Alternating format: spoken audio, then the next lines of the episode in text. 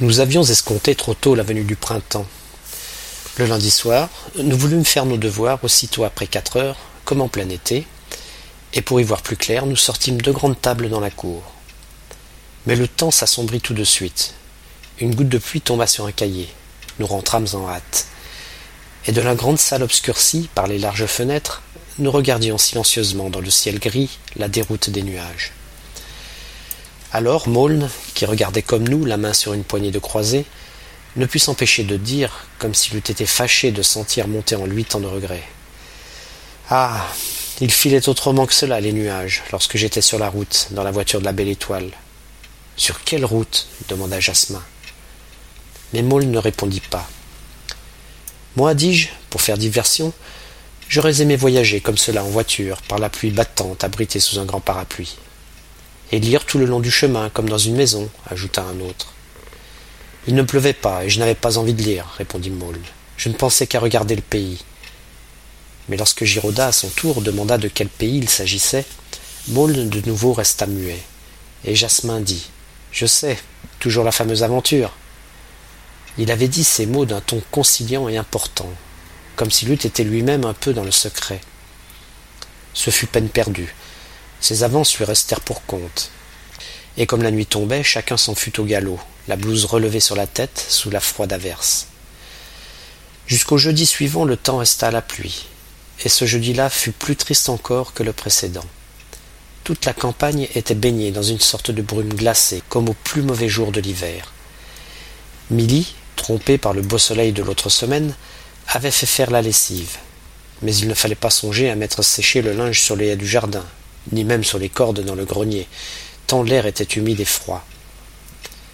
En discutant avec M. Sorel, il lui vint l'idée d'étendre sa lessive dans les classes, puisque c'était jeudi, et de chauffer le poêle à blanc.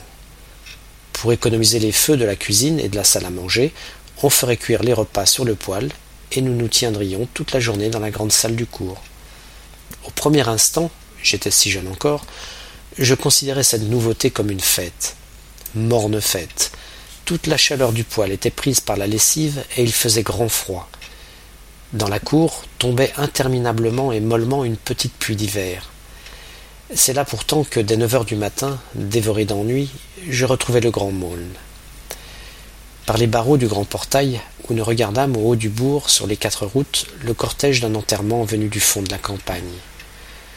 Le cercueil, amené dans une charrette à bœufs, était déchargé et posé sur une dalle, au pied de la grande croix où le boucher avait aperçu naguère les sentinelles du bohémien. Où était-il maintenant, le jeune capitaine qui si bien menait l'abordage? Le curé et les chantres vinrent, comme c'était l'usage, au devant du cercueil posé là, et les tristes chants arrivaient jusqu'à nous. Ce serait là, nous le savions, le seul spectacle de la journée, qui s'écoulerait tout entière comme une eau jaunie dans un caniveau.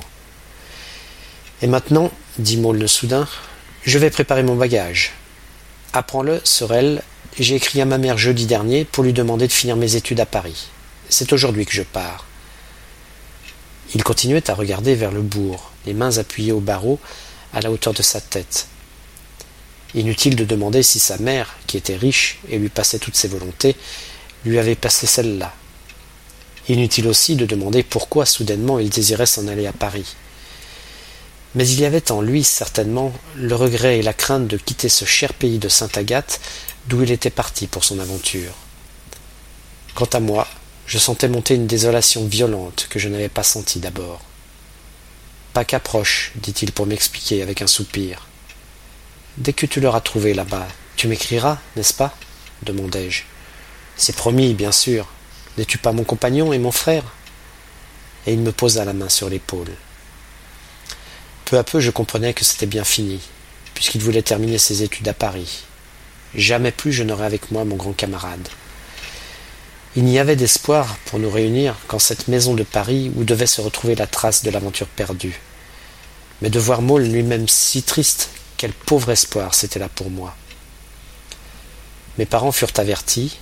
M. Sorel se montra très étonné, mais se rendit bien vite aux raisons d'Augustin. Milly, femme d'intérieur, se désola surtout à la pensée que la mère de Maulne verrait notre maison dans un désordre inaccoutumé. La malle, hélas, fut bientôt faite. Nous cherchâmes sous l'escalier ses souliers des dimanches, dans l'armoire un peu de linge, puis ses papiers, ses livres d'école, tout ce qu'un jeune homme de dix-huit ans possède au monde. À midi, madame Maulne arrivait avec sa voiture. Elle déjeuna au café Daniel, en compagnie d'Augustin, et l'emmena sans donner presque aucune explication, dès que le cheval fut affené et attelé.